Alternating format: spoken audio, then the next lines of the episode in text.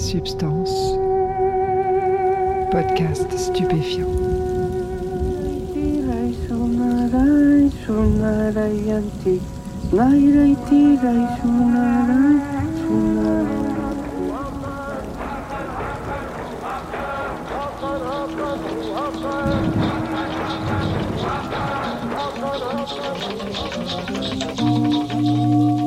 Bonjour à tous, bienvenue dans Substance, Missungi et la personne derrière elle, épisode 2. Dans le premier épisode consacré à Missungi, elle nous a raconté comment elle a consommé des drogues diverses tout au long de sa jeunesse. Du cannabis, de l'alcool, puis pas mal de stimulants comme la cocaïne au début de ses études. Et puis elle nous a raconté aussi comment cette consommation assez dense s'est calmée quand elle a découvert les champignons hallucinogènes. Cette phase est maintenant derrière elle. Elle a quitté son ancien copain et elle commence une nouvelle histoire amoureuse qui va durer près de 10 ans. Cette relation va aussi être accompagnée de prise de drogue, mais cette fois, Missungi a plus d'expérience. Elle connaît la réalité de l'addiction et avec la maturité, elle sait sans doute aussi beaucoup mieux ce qu'elle veut. Donc les choses vont se passer différemment. Son nouveau compagnon prend des drogues également, et il a notamment été initié à l'iboga. Alors l'iboga, c'est une plante qui est issue de la forêt équatoriale africaine. C'est un hallucinogène très puissant, et dans les pays africains où il est consommé, sa consommation est encadrée culturellement, par un culte qui s'appelle le bouiti. Quand on souhaite faire partie de ce culte, il y a une initiation qui dure deux jours.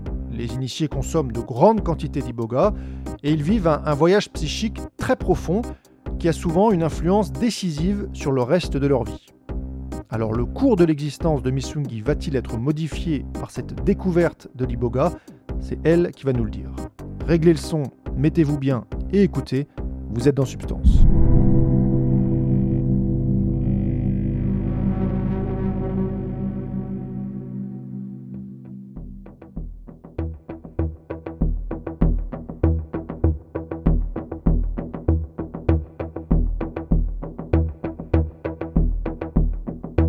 Quelqu'un d'assez cartésienne. Je suis pas croyante, je crois pas en Dieu et euh, les délires spirituels, euh, euh, New Age, machin, ça me branche pas non plus. Enfin, ça me branche pas non plus. C'est-à-dire qu'en en gros, tout ce qui est magie, ésotérisme, etc., c'est des trucs qui peuvent m'intéresser, mais plutôt d'un point de vue, je trouve ça marrant et beau et poétique et, tout ça. J'aime bien euh, l'esthétique, l'univers, euh, la fantaisie, euh, tout ça, tu vois. Je suis une geek comme les autres, quoi, mais, mais euh, c'est pas premier degré du tout, quoi. Enfin, c'est, j'y crois pas, quoi. Enfin, j'y croyais pas du tout à ce moment-là. Vraiment, c'était euh, très, euh, très clair que non, euh, pas du tout.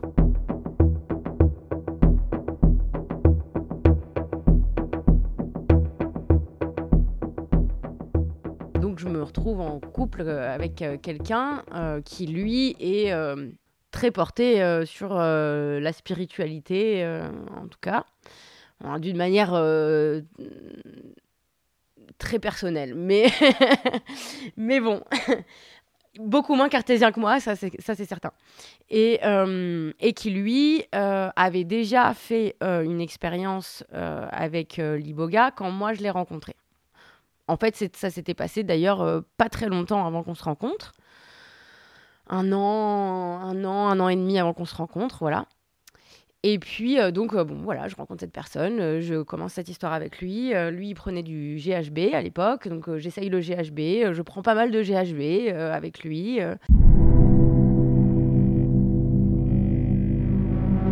Alors là, il faut que je fasse une précision. Euh, Le GHB, on en entend souvent parler dans les médias comme étant euh, la drogue du violeur. Et donc, pour comprendre ce dont va parler Missungi, il faut savoir que le GHB a d'abord été une molécule utilisée dans un cadre médical, comme anesthésique, et puis ensuite dans un cadre festif. Euh, C'est-à-dire que c'est une drogue que certains aiment beaucoup consommer. Les effets ressemblent un peu à ceux de l'alcool, avec une sensualité exacerbée et sans gueule de bois. Mais la consommation de GHB entraîne deux risques principaux. Alors le premier, c'est que le moindre mélange avec l'alcool est très dangereux, on peut faire un coma très rapidement. Et le deuxième risque, qui est peut-être moins connu, euh, c'est que ça peut devenir très addictif si on en consomme trop souvent, avec un, sevrage très compliqué, même dangereux, un petit peu comme l'alcool. Donc voilà, si le sujet vous intéresse, je vous invite à écouter le témoignage de Groovy dans la première saison de Substance. Il revient en longueur sur le GHB, sur ses effets. Mais là, ce dont Missungi va parler, c'est bien de l'usage hédoniste. Donc euh, je découvre ce truc aussi qui est un peu euh, bâtard là, euh, de à la fois ça fait des effets de type drogue chimique dont on parlait jusque là, mais t'as pas tellement de descente donc y a pas la punition donc merde. et puis tu arrives à manger, puis tu arrives à dormir. Enfin bon, c'est donc voilà, et, et, je fais tout ce début d'histoire avec lui où on prend beaucoup de ça, ça marque beaucoup notre sexualité parce que c'est quand même un truc qui agit énormément sur la libido. Euh, et en fait, je me rends compte au bout de quelques mois que lui, il a un rapport euh, addictif à ce truc-là et qu'en fait, il, ça part en couille parce qu'il commence à faire des crises d'épilepsie, enfin, il en prend vraiment trop. donc sa santé est en jeu et euh, comme moi je sors de trois ans d'histoire avec un héroïnomane, je lui explique que j'ai pas du tout envie de refaire une histoire avec quelqu'un qui est addict, que ça me gonfle d'avance. Et je lui dis, écoute, soit, soit c'est ok pour toi d'arrêter tout de suite et vite et sans tergiversation, et euh, ok je reste avec toi sinon je me casse parce que ça va euh, j'en ai soupé. Là il me dit ok ok euh, si si je vais arrêter. Effectivement il, essaye d'arrêter mais en fait c'est compliqué. Et du coup il décide de refaire une initiation à, enfin c'est plus une initiation du coup mais de, de refaire une expérience avec Liboga. Parce que l'expérience qu'il avait faite avec Liboga un an et demi avant de me rencontrer c'était déjà pour arrêter le GHB ça avait marché un certain temps et puis il avait replongé. L'iboga est en effet souvent utilisé par les Occidentaux comme un moyen de sevrage rapide. C'est une plante qui permet notamment de revivre son passé euh, sous un autre angle, de prendre une sorte de recul sur sa propre histoire et aussi de se confronter avec son héritage psychologique familial et de mettre à jour donc les problèmes enfouis, des problèmes qui peuvent être à l'origine du comportement addictif. Et tout ça en deux jours, donc assez brutalement. Alors de ce que j'ai lu, parfois ça marche de manière spectaculaire, parfois ça marche moins bien. Et dans certains pays européens, il y a des cliniques d'ailleurs qui utilisent euh, un des principes actifs de l'iboga, euh, l'ibogaïne, pour sevrer les personnes qui sont dépendantes soit des opiacés, euh, soit de l'alcool. Ça se fait en Ukraine par exemple. Donc c'est pour ça que le compagnon de Missungi veut retenter l'expérience de l'iboga pour se débarrasser une nouvelle fois de son addiction au GHB se pose la question de est-ce que je vais être présente, euh, est-ce que je vais en prendre aussi ou pas, machin. Euh. En fait, à ce moment-là, j'envisage pas du tout de prendre de l'iboga. Par contre, je suis quand même super curieuse d'assister à, son expérience. Déjà parce que j'avais envie euh, d'être auprès de lui. pour le soutenir, tout ça, quoi. Et puis ensuite, parce que j'étais curieuse de, voir, de voir ce qu'allait se passer, quoi. Missungi et son compagnon contactent donc une personne qu'elle appellera Roland, c'est un Français qui a vécu plusieurs rituels bouiti au Gabon et qui accepte d'organiser une cérémonie. Ça se passe dans une maison louée dans le sud de la France, en compagnie de quelques autres personnes. Dans cette cérémonie, deux personnes seront les banzi, c'est-à-dire ceux qui vivent l'initiation et qui vont prendre une grosse dose d'iboga. Les autres, dont Missungi et son compagnon, seront des accompagnateurs. La personne qui chapeaute la cérémonie est appelée le Nganga, en l'occurrence c'est donc Roland. Au départ, il était convenu que moi, j'en consommerais pas, que je serais juste euh, spectatrice, accompagnatrice, euh, enfin voilà. Et en fait, quand j'arrive sur place, le Nganga, euh, lui, il m'explique que il s'agit pas que je prenne des doses massives, mais que quand même tout le monde va prendre au moins une petite cuillère, enfin, que c'est pas obligatoire, mais qu'il préférait que tout le monde ait pris une petite cuillère pour qu'il y ait quand même une connexion, machin et tout. Donc on a pris cette cuillère, mais c'était encore assez informel. Tu vois, c'était avant le coucher du soleil. Il était question que vraiment la cérémonie commence euh, euh, quand euh, le soleil serait couché. Puis là, on avait une vue imprenable sur la mer avec le soleil couchant sur la mer, grosse baie vitrée là. Le spot était vraiment cool. Et donc on avait installé euh, des matelas un peu en cercle, quoi. Et puis il y avait, euh, il y avait des matelas euh, à un endroit un peu plus central qui était pour les bandits, quoi. Donc il y avait une espèce de comme d'audience pour autour des bandits.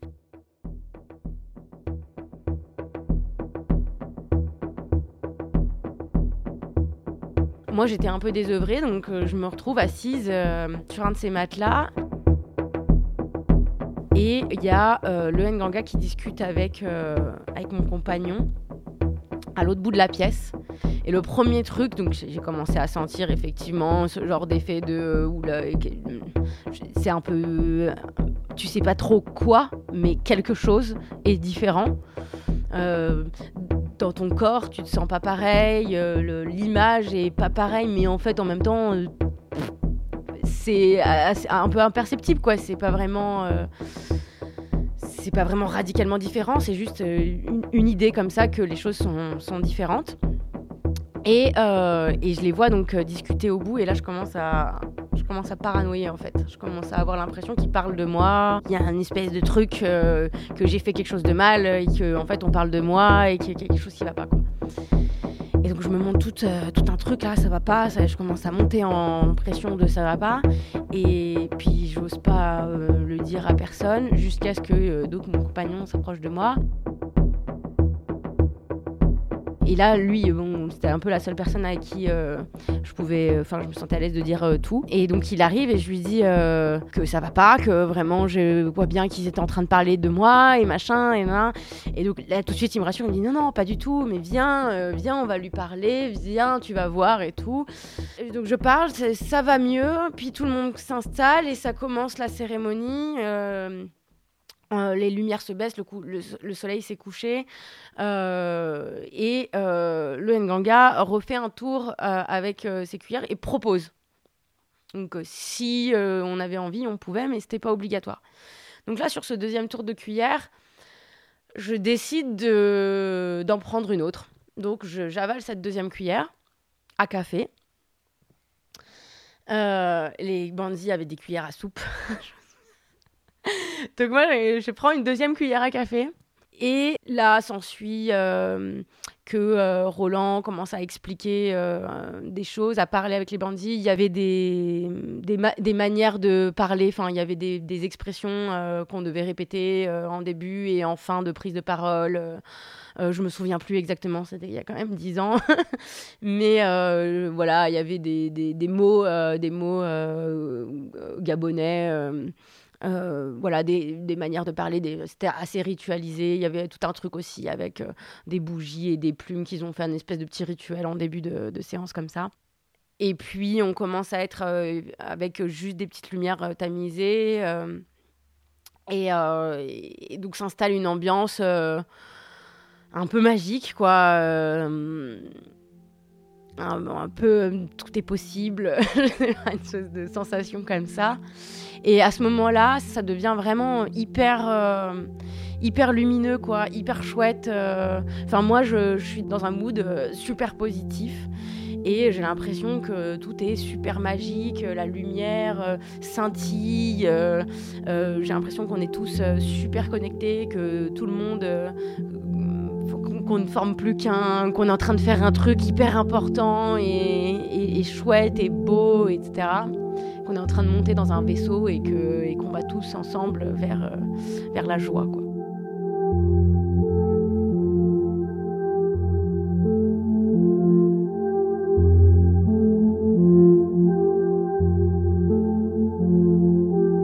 Euh, là, j'ai des visions, plein de visions, euh, très chouettes.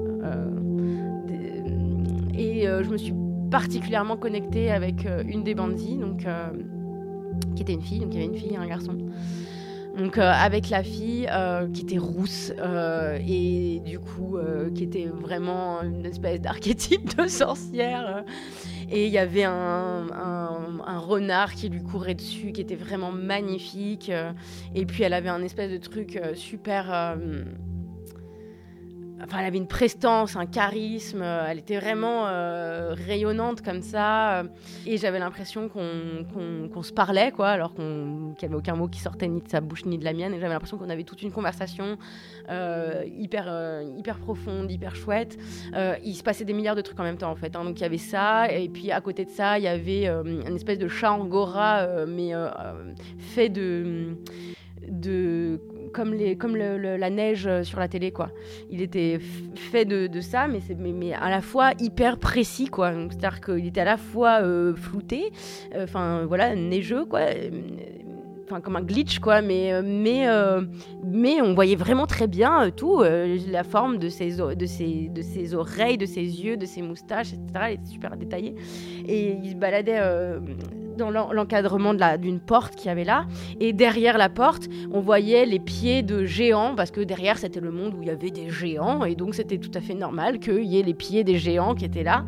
Au fond, il y avait des espèces de de fil, un peu genre la linéa, tu vois, euh, des dessins. Euh, euh, donc il y avait tout un monde vivant, hein, mouvement. Donc il y avait un petit train et puis des personnages un peu cartoonesques, mais tout fait en, un seul trait, quoi.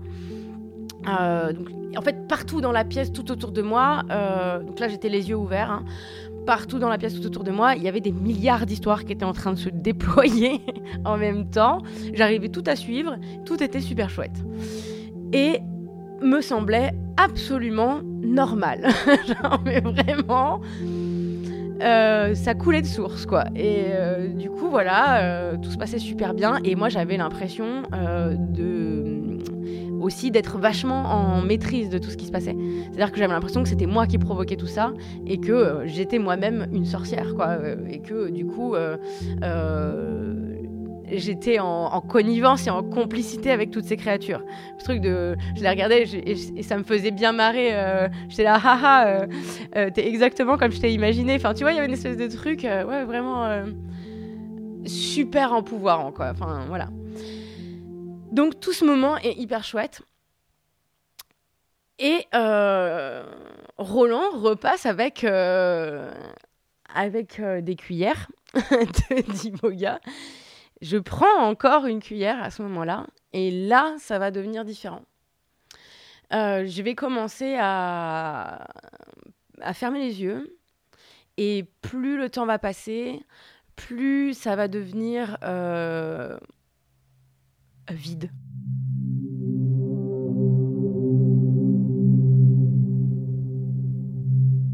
Euh, j'allais dire noir, mais en fait, c'est pas suffisant de dire ça.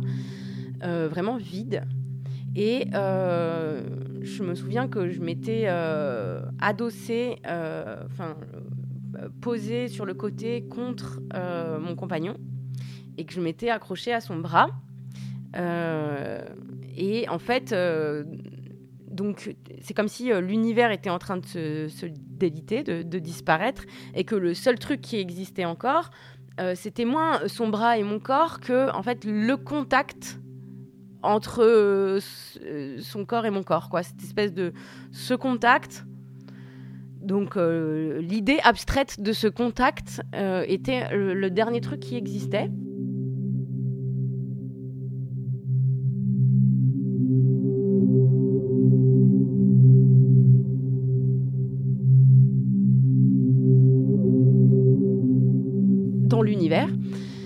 Euh, qui n'existait plus donc. Et, et euh, si euh, ce contact se défaisait, alors là vraiment plus rien n'existerait, moi y compris, et, et ce serait la fin de tout, et c'était super flippant.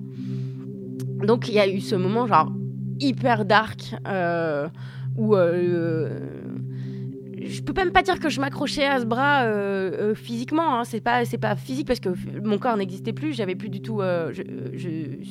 j'étais plus qu'une espèce d'idée, quoi. Et, c'était même pas moi l'idée, c'était euh, il, voilà, il restait qu'une seule idée, c'était ce contact entre euh, entre ce bras et, et l'idée d'un corps, euh, enfin voilà, qui était semble-t-il moi, mais voilà, c'était vraiment très particulier. Voilà, et donc j'ai très peur. Et à un moment donné, euh, le seul truc qui me sort de ce machin-là, c'est, euh, je sais pas combien de temps ça a duré tout ça, mais très certainement, vu qu'il passait quand même pas toutes les cinq minutes avec ses cuillères, euh, ça a dû durer un, long, long, long moment, genre une heure ou deux. Euh, et donc Roland passe avec une cuillère. Et là, d'un coup, quoi, je sors complètement du truc où j'étais, où l'univers n'existait plus. J'ouvre les yeux, je me retrouve nez à nez avec cette cuillère, et là je dis euh, plus jamais au monde c'est le seul truc qui est sorti de ma bouche, je me souviens, parce que tout le monde s'est marré, quoi. Juste, j'ai même pas pensé cette phrase. Je, me la suis entendue dire, en fait. C'est comme si elle était sortie malgré moi. Donc, plus jamais au monde et, euh, et là, il m'a regardé, il a souri, puis il a passé son chemin. il allait voir plus loin, quoi. Et, euh, et, ensuite, euh, je suis pas du tout. Euh, donc j'ai gardé les yeux ouverts, j'ai arrêté mon, mon, bad trip, mais c'était pas du tout fini la nuit. Donc j'ai continué à là avoir des tas de visions. et puis il s'est passé des trucs un peu fous aussi, hein, parce que les bandits vivaient des trucs dingues. Donc de temps en temps, ils, ils les questionnaient pour savoir où ils, en étaient, euh, s'il fallait leur enfin c'était une manière pour lui de jauger s'il fallait leur en donner plus ou si c'était assez, etc. Et donc il racontait des trucs et donc j'écoutais les trucs qu'il racontait, euh, ce qu'il vivait et donc euh, ça alimentait aussi mes, mes, mes, idées et mes et mes, et mes visions, mais c'est un peu plus flou, quoi. Le reste de la nuit, c'est un peu plus... je sais que ça a continué, qu'il s'est passé des milliards de trucs, mais je m'en souviens de manière beaucoup moins précise. Et puis voilà, euh, ça, ça a été la première nuit. Je pense pas que j'ai dormi. C'est juste que le soleil s'est levé et que euh, là, euh, le Nganga nous a dit bon, là, pendant toute la journée, on va pas prendre d'Iboga, donc vous, vous, êtes libre de vaquer à, vos occupations, d'aller à droite, à gauche. si vous devez boire, manger, oui, parce qu'on n'avait pas le droit ni de boire, ni de manger, ni de fumer pendant tout, toute la cérémonie. Là, bon, les bandits avaient toujours pas le droit de faire tout ça, mais nous, les accompagnateurs, qui, avions donc pris beaucoup moins d'Iboga qu'eux, euh, on avait le droit, mais il fallait euh, y aller mollo, euh, faire attention. Je me souviens que dans cette journée-là, il y a eu des super beaux moments où moi, je me suis retrouvée donc, bah, avec la sorcière rousse à, lui partager. On a, passé beaucoup de cette journée à se partager ce qu'on avait vu dans la nuit parce qu'on ça avait été assez unilatéral dans la nuit. On entendait un peu ce que, ce que vivaient les bandits, mais nous, on n'avait pas raconté nous, les autres, on n'avait pas raconté ce qu'on avait vécu. Donc, il y a eu beaucoup d'échanges dans cette journée. C'était très beau. Il y a eu pareil, ce truc de communion, de on est tous ensemble euh, dans le même bateau et, on s'aime, l'amour universel, tout ça. C'était très hippie. et, euh, et après, il y a eu la deuxième nuit. Euh, où là, j'ai pas repris d'Iboga. Donc moi, je commençais à descendre un peu doucement et puis ça a été assez dark euh, pour, les deux, pour les deux bandits, ça a été assez dur et du coup, je me souviens que cette nuit a été un peu compliquée, euh, mais moins pour moi que pour le groupe et ce qui se passait, etc. Donc j'étais plus dans l'empathie. Voilà, donc ça c'était un peu la, la, la, première rencontre avec ce truc-là mais pas vraiment euh, mon initiation puisque j'étais pas à la place des bandits. Euh, j'étais un peu en outsider, quoi, euh, un spectateur, mais en même temps, j'avais quand même vécu un truc assez puissant. Enfin, vraiment très puissant, en fait. Et eh bien, de cette expérience-là, j'étais hyper enthousiaste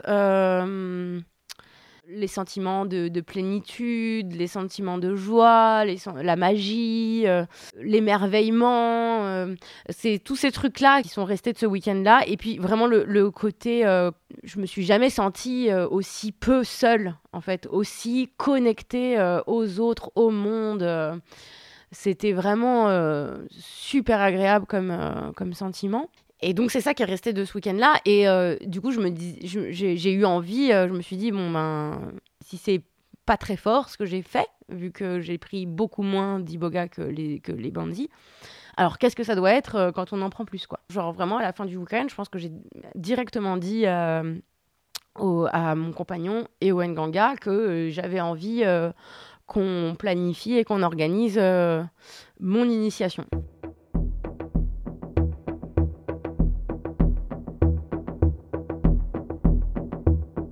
Ça a pris un peu de temps, mais je crois que ça s'est fait euh, six mois plus tard, un truc comme ça. Et voilà, donc j'avais envie d'aller voir plus loin.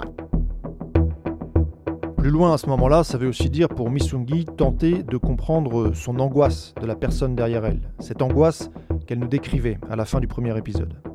Je sais pas si je l'ai pensé avant la première expérience là ou après ou si je sais pas dans quel ordre ça s'est fait mais euh, je sais qu'en tout cas quand j'ai abordé mon initiation, j'avais en tête cette idée de régler ce problème là et de comprendre ce problème là. Euh, je me demandais aussi est-ce que j'ai pas euh, des euh, traumas, euh, tu vois, genre une amnésie traumatique, est-ce qu'il n'y a pas des trucs euh, dont je me souviens pas alors que ça s'est passé? Est-ce que du coup l'iboga pourrait pas m'aider à m'en souvenir, etc. J'avais ce genre de- d'idées, de démarches, de volonté. Sur le papier, l'idée est bonne. Il y a de nombreux témoignages de personnes qui ont expérimenté l'iboga et qui ont revisité leur passé d'une manière ou d'une autre, avec parfois des traumatismes profondément refoulés qui ressortent. Mais avec Missungi, ça ne va pas se passer comme ça, malgré ses attentes. Et ça, elle nous le racontera dans le prochain épisode. D'ici là, portez-vous bien.